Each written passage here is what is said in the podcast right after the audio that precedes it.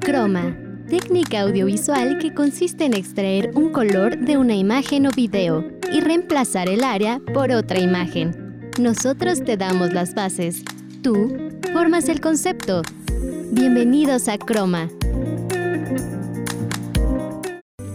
Hola, ¿qué tal? Gracias por acompañarnos en otra emisión más de Croma. Mi nombre es Beatriz Andalón y agradezco muchísimo que se encuentren en una ocasión más con nosotros. En Para Maratonear, Emilia Lemus nos platica sobre la nueva serie de Disney llamada Loki y también la recomendación en Agéndalo. Facitech, hecho por Laura Castro, nos dice algunas apps para combinar ropa. En Los Especialistas Hablan, Andrea Murguía nos platica sobre la procrastinación. ¿Están listos? Iniciamos.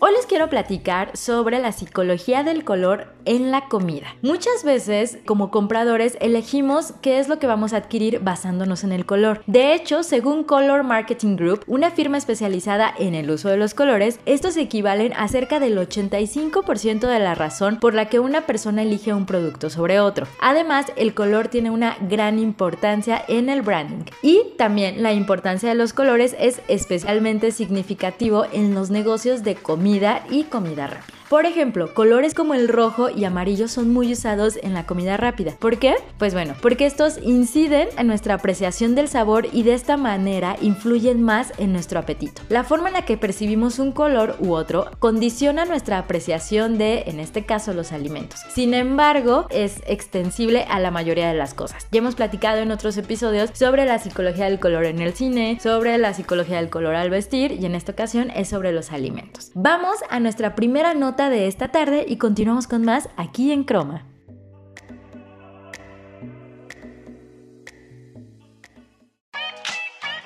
Para maratonear. Hola a todos, el día de hoy en Para Maratonear les traemos una serie increíble que sin duda los fanáticos del universo Marvel están encantados con ella y es nada más y nada menos que Loki. Fue estrenada este año el 9 de junio de 2021, creada por Michael Waldron para la plataforma de streaming Disney Plus, dirigida por Kay Heron y con Tom Hiddleston como protagonista.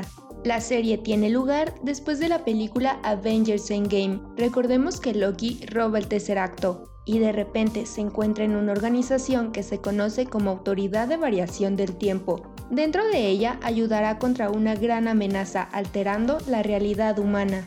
Sin duda alguna, una de las mejores series que se han creado sobre los personajes de Marvel. La producción, el soundtrack y la increíble actuación de Tom Hiddleston hacen de ella una serie muy prometedora. El productor de televisión Steven Weintraub dio una crítica muy positiva sobre la serie. Menciona que los primeros episodios que se han visto han sido fantásticos. Obviamente Tom Hiddleston sigue estando perfecto para el papel, pero me encanta cómo el universo cinematográfico de Marvel está yendo por una nueva dirección y estamos viendo a Loki intentar descubrir lo que ocurre en lugar de querer controlarlo todo como era costumbre y el actor Josh Horowitz menciona que ha merecido totalmente la pena la espera. He visto Loki y he sido entretenido, está muy en mi sintonía, felicidades. Y si tú eres de los que no la han visto, te sugiero que en la primera oportunidad que tengas la veas. Recordemos que esta semana sale el cuarto capítulo y ya estaremos a la mitad de la temporada. Espero te haya gustado la recomendación del día de hoy.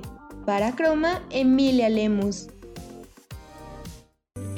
Agradecemos mucho a Emi Lemus por esta recomendación y de verdad no pueden dejar de ver esta serie, está súper buena. Ok, regresando a la cuestión de la psicología del color en los alimentos. No es lo mismo comernos la intensidad del rojo de un jitomate que los tonos un poquito más oscuros de alguna otra verdura o fruta. Seguramente nos resulta menos atractivo los colores más oscuros en la comida y es que estos influyen mucho en nuestra apreciación del sabor y de esta manera obviamente en nuestro apetito. Entonces, ¿les parece si conocemos un poquito más de cuáles son los colores que nos da hambre y cuáles son los que nos quitan? Quiero iniciar con el color que he mencionado un poquito más en estos minutos, que es el color rojo. Este atrae rapidísimo la atención, evoca emociones fuertes e incrementa el apetito. También se asocia mucho con la pasión, la intensidad y el amor. Pero bueno, hablando en la cuestión del alimento, provoca la secreción de adrenalina, que es esta sustancia que acelera la respiración, el pulso y la presión sanguínea. Es un color emocionalmente intenso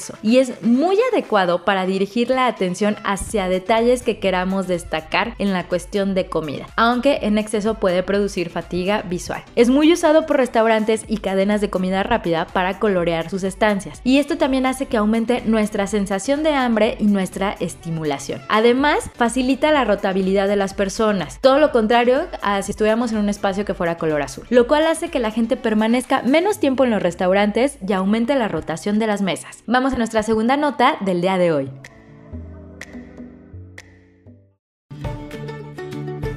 Agéndalo.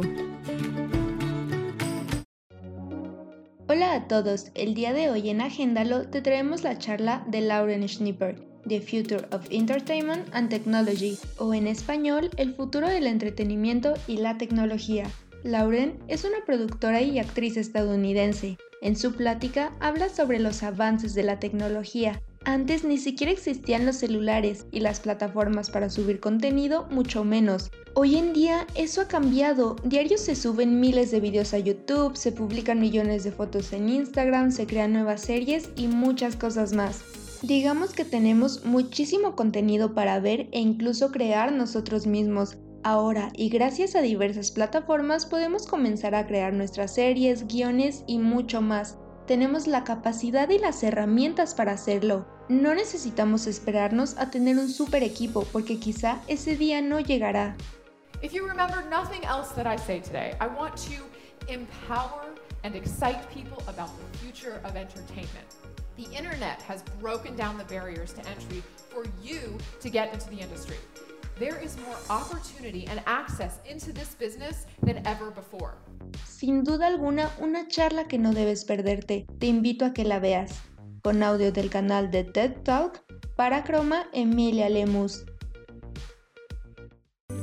Gracias Emilia Lemus por esta recomendación en Agéndalo. Ahora voy con el color naranja. Este es un color cálido que se asocia a los cítricos. Por consiguiente, podemos decir que a la vida sana. Suele tener una repercusión activadora del organismo. ¿Qué quiero decir con esto? Aumenta el suministro de oxígeno al cerebro, estimula la actividad mental y por lo tanto nos da mucha hambre. También en espacios de comida rápida podemos ver muchas mesas que tengan este color o bien algunos de los eh, logotipos de comida rápida llegan a tener también este color en su imagen. El azul. Este nos da tranquilidad y calma. Aparece rara vez en los alimentos naturales y por ello es supresor del apetito. Por eso algunos expertos recomiendan instalar una luz azul en el refrigerador cuando estamos a dieta para reducir nuestros impulsos de comer. Vamos a nuestra primera pausa del día de hoy y continuamos con más aquí en No te desconectes, en un momento seguiremos con más, aquí en Croma.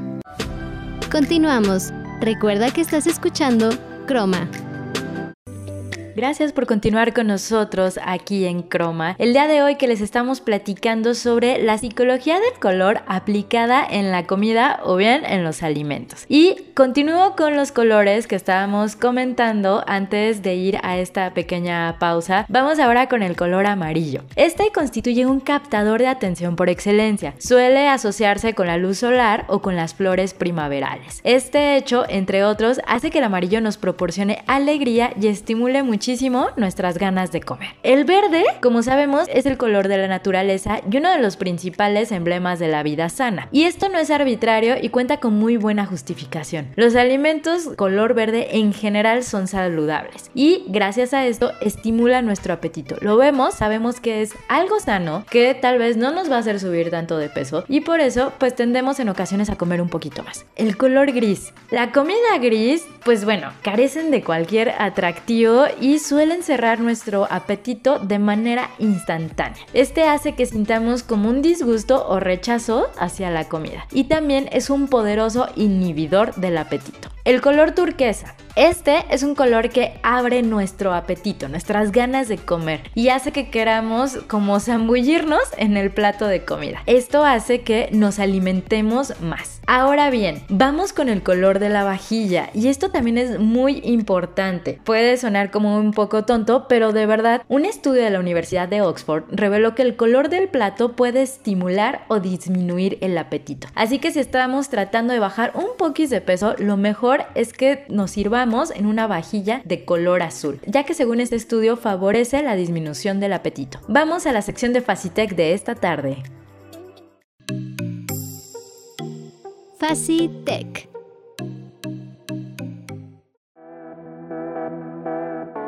El día de hoy en Facitech te traemos una serie de aplicaciones perfectas para aprender a combinar tu propia ropa o encontrar tu estilo. Primero te presentamos Stylebook. Esta aplicación ofrece 90 funciones que te ayudarán a elegir las prendas perfectas para tu armario y a sacarle más partido a lo que tienes actualmente. En esta aplicación totalmente personalizable podrás importar tu ropa, crear conjuntos al estilo de las revistas, planear lo que te vas a poner, crear listas de equipaje y aprender más sobre tu armario con estadísticas, como el coste de una prenda teniendo en cuenta las veces que te la has puesto. Si tu problema es el combinar colores, te presentamos Chinsísimo. Te ayudará a decidir qué ponerte mostrándote cómo otras mujeres usan la ropa que tienen, lo que los diseñadores de la aplicación llama moda real en gente real. Para ello, los creadores de esta web combinan ropa que han construido en un sistema de aprendizaje basándose en los datos de vestimenta de sus usuarios que permite comprender los gustos de las personas y clasificar la ropa. También existe una aplicación para aprender a vestirte desde cero y es Clot. Te ayuda a guardar, clasificar y compartir tus conjuntos favoritos por marca, estilo, ocasión en la que utilizaste este look, es decir, que todos tus outfits estarán bien guardados y organizados. De esta manera, cuando quieras elegir uno, puedes probar cómo quedaría el look desde tu smartphone, sin necesidad de estar frente al espejo probando las diferentes prendas horas y horas. Y por último, una aplicación para caballeros como Smart Closet te permitirá administrar tu armario y tu atuendo diario. Podrás subir tu ropa fácil y rápidamente para crear las mejores combinaciones. Para Croma, Laura Castro.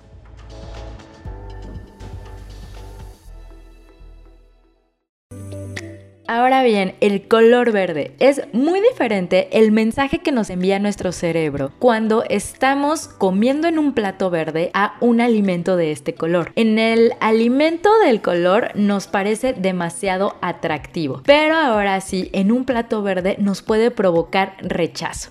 Tenemos la percepción de que todo lo verde es saludable, pero cuando lo vemos en una cuestión fresca, es decir, en una fruta, en una verdura, algún alimento recién preparado. En cambio, en algo físico, en este caso como el plato, no nos resulta tan atractivo. Si lo que queremos es que los comensales nos pidan una segunda, tercera porción, debemos de usar colores amarillos o colores también eh, claros. Esto nos ayuda como a estimular el hambre. También el rojo fomenta que los alimentos parezcan más apetecibles. Y lo mismo ocurre con una vajilla del color marrón. Ahora bien, si nos inclinamos por una vajilla color blanca, que suele ser como de las más comunes que podemos encontrar, esto da la sensación de limpieza y permite que pongamos toda la atención a la comida que tenemos en nuestro plato. En cambio, si estamos comiendo en una vajilla estampada, provoca nuestro efecto contrario. Hace que no distingamos bien la textura ni el color de la comida, nos distraigamos con el plato y puede ser que también nos distraigamos a la hora de comer. Entonces, no disfrutemos realmente de nuestros alimentos y esto haga que no terminemos muy satisfechos al momento en que no los terminamos. Vamos concluyendo un poquito con esto de la psicología del color en los alimentos. Manuel Viso, que es jefe de hematología del Hospital de Rafael y experto en nutrición, ofrece una explicación científica. El cerebro interpreta las imágenes en la parte occipital, es la parte detrás. Nosotros no vemos con los ojos, realmente vemos con el cerebro. Los ojos captan colores y formas, que si recuerdan en algún capítulo que platicamos sobre cómo percibimos los colores, en realidad no vemos colores, sino la idea que nosotros tenemos en torno al color y el significado que le damos. Y estos estímulos llegan al cerebro. La interpretación de la comida, la parte visual del cerebro es determinante en más del 50%. El cerebro le da más representatividad a lo visual que otros sentidos. Frente a algunos animales que le dan más importancia al olfato, por ejemplo, pensemos en nuestras mascotas, huelen algo y automáticamente están ahí a nuestro lado. En este sentido, insiste este investigador en que desde un punto de vista médico y científico se puede entender la importancia de los colores a la hora de comer más o menos por las distintas tonalidades. Influyen mucho en las percepciones neuronales y el cerebro le da más importancia al color que al sabor y al olor. Y ahora, otro estudio liderado por el nutricionista Brian Wansking reveló que si coincide el color del plato con el de la comida, vamos a comer más. Vamos a nuestra última pausa de esta tarde.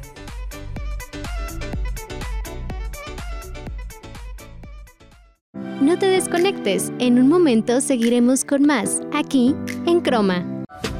Continuamos. Recuerda que estás escuchando Croma. Muchísimas gracias por continuar con nosotros aquí en Croma. El día de hoy se encuentra en Los Especialistas Hablan la maestra en psicoterapia psicoanalítica Andrea Murguía, quien es también docente de la Facultad de Psicología de aquí de Lubac, así como psicóloga clínica en consultorio privado, encargada de un área psicopedagógica dentro de un colegio privado aquí en Morelia desde hace casi 10 años y docente de posgrados en una universidad privada en la capital de nuestro estado. Muchísimas gracias Andrea por estar con nosotros esta tarde aquí en Croma. Muchísimas gracias por la invitación, es un placer estar aquí con ustedes. Me gustaría platicar contigo sobre la procrastinación. Creo que es un término que ya ubicamos, pero para contextualizar un poquito, ¿qué es la procrastinación? Mira, esto es muy sencillo. ¿eh? Procrastinar significa dejar este hábito que tenemos para postergar algunas actividades que son relevantes para nosotros. El dejar de un lado el proceso que debería ser actualmente realizado. Y parte de esto de postergar, en cuestión emocional, ¿por qué procrastinamos o postergamos estas actividades? Bien, yo creo que aquí consideramos pues varios factores, ¿no? Una es el tema de los hábitos. Desde que estamos muy pequeños necesitamos el ir eh, generando esta capacidad de realizar procesos. ¿Y quiénes son los primeros que nos enseñan a hacer esto? Nuestros padres, eh, la vida educativa, ¿sí? El simple hecho que la maestra viniera y nos dijera, tienes que hacer esta actividad en tanto tiempo, esta tarea, significaba para nosotros el poder ir haciendo un proceso. Y entonces, cuando perdemos estas oportunidades de ir depurando la capacidad de establecer un hábito, entonces esto se va pasando a otras áreas y momentos de nuestra vida, como es cuando llevamos creciendo, ¿no? También aquí hay una situación emocional. Por ejemplo, el tema de, la ansiedad, el tema de la angustia, el tema de un pensamiento de yo no puedo lograr las cosas. Cuando nosotros tenemos este tipo de pensamientos, también nos delimitamos en la producción de actividades, en la producción de eh, elementos cotidianos que eh, para nosotros siguen siendo de, gran importancia. Entonces, el, hábito de procrastinar, perdón, lleva también ante esta eh, situación en donde no puedo lograr hacer metas tan pequeñas, elementos, actividades tan pequeños y que posteriormente nos llevan a solicitarnos algo mucho más amplio, mucho más grande, que es el hacer una tesis, ¿sí? Entonces, creo que antes de lograr a lo mejor alguna capacidad de eh, tener eh, alguna actividad en, particular, vamos también teniendo como este eh, fundamento en donde nosotros tenemos que desarrollar todo lo demás, ¿no? Tenemos que enfocarnos, tenemos que aprender a investigar, tenemos que aprender a escribir eh, o proyectar nuestros pensamientos, nuestras ideas y el no lograr estas actividades previas nos delimitan el llegar a después a una meta. Entonces eso nos genera ah, ansiedades, nos genera angustias, nos genera esta idea de no puedo lograr las cosas y eh, se suman también a estos hábitos de mejor lo, lo hago para después, porque en este momento es bastante angustiante el simplemente enfrentar la actividad. Muchas veces, y bien lo mencionas, sabemos cuáles van a ser las consecuencias de dejar las cosas para después, ¿no? O sea, sabemos que vamos a estar apurados, que nos puede dar ansiedad, que podemos estar presionados, que nos va a dar insomnio y demás, pero aún así sabiendo que esto va a pasar, en ocasiones, bueno, no en ocasiones, seguimos procrastinando. ¿Qué consejos nos puedes dar para evitar recurrir a este fenómeno, ¿no? Lo que pasa es que cuando esto que tú mencionas, cuando esto se va presentando, es porque ya, ya nos vemos con la eh, necesidad de llegar a la meta, ¿no? Y no nos vemos iniciando. Lo primero que hay que hacer es iniciar. Aquí entra otro factor que es el ensayo y el error. Nosotros aprendemos como seres humanos eh, a través del ensayo y el error pero a veces queremos, queremos ya tener el producto sin entrar en esta fase de ensayo y error. Y mi consejo sería, adéntrate en esta fase, sin temor a fallar, y después vas a través del ensayo de error, vas depurando la acción. Otra cosa que tenemos que hacer es aprender a simplificar los procesos, sería la manera más correcta de decirlo. ¿Cómo? Tengo un proceso muy amplio, empieza a simplificarlo. ¿Cómo? Una, una muy sencilla que es aprender a manejar, ¿no? O sea, como es una meta que nos encanta, pero tomar por primera vez la responsabilidad de manejar un coche en vialidad, ya en vías muy amplias en el periférico, pues es, es de angustia, ¿no? Y entonces vamos ahí con las intermitentes y nos vamos muy, muy despacito. ¿Por qué? Pues porque para nosotros primero tenemos que ensayar y aprender del error para poder hacerlo después mecánicamente. Y es lo mismo para formar un hábito. ¿sí? Entonces, hay, hay, que ir reduciendo los esfuerzos extras que implementamos para lograr hacer una actividad, ¿sí? Simplificarnos un poquito más la vida. Simplificarnos la vida, nos quedamos con esa frase totalmente. Y bueno, agradecemos muchísimo a la maestra en psicoterapia psicoanalítica, Andrea Murilla, por habernos acompañado esta tarde aquí en Croma y esperamos tenerte muy pronto de vuelta por aquí. Claro que sí, todo un placer estar aquí con ustedes. Muchas gracias por la invitación. Muchísimas gracias a todos ustedes por habernos acompañado en una emisión más de Croma. Quiero agradecer a quien semana a semana hace posibles estos episodios, Laura Castro, productora, Emilia Lemus, asistente de producción. Nos vamos, los dejamos en esta ocasión con esta canción Feeling Good, interpretada por Nina Simone del año de 1965 de su álbum I Put a Spell on You. Yo soy Beatriz Andalón, hasta la próxima.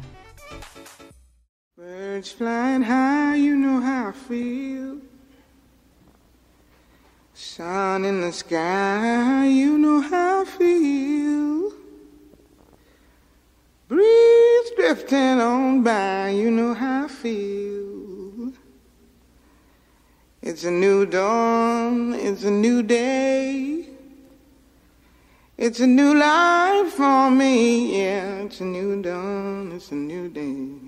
New life for me. Ooh, ooh, ooh, and I'm feeling good.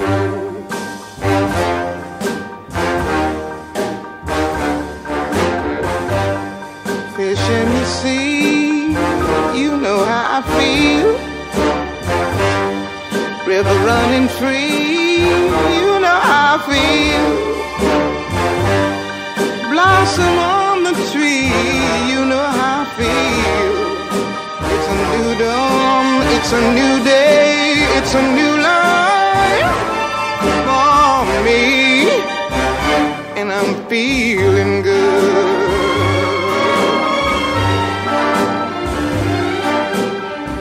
Dragonfly out in the sun, you know what I mean, don't you know? Butterflies all having fun, know what I mean. Sleep in peace when day is done, that's what I mean. And this old world is a new world and a bold world for me. Yeah, yeah.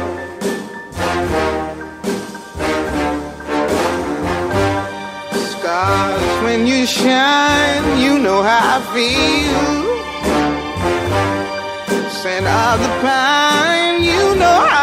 Feel.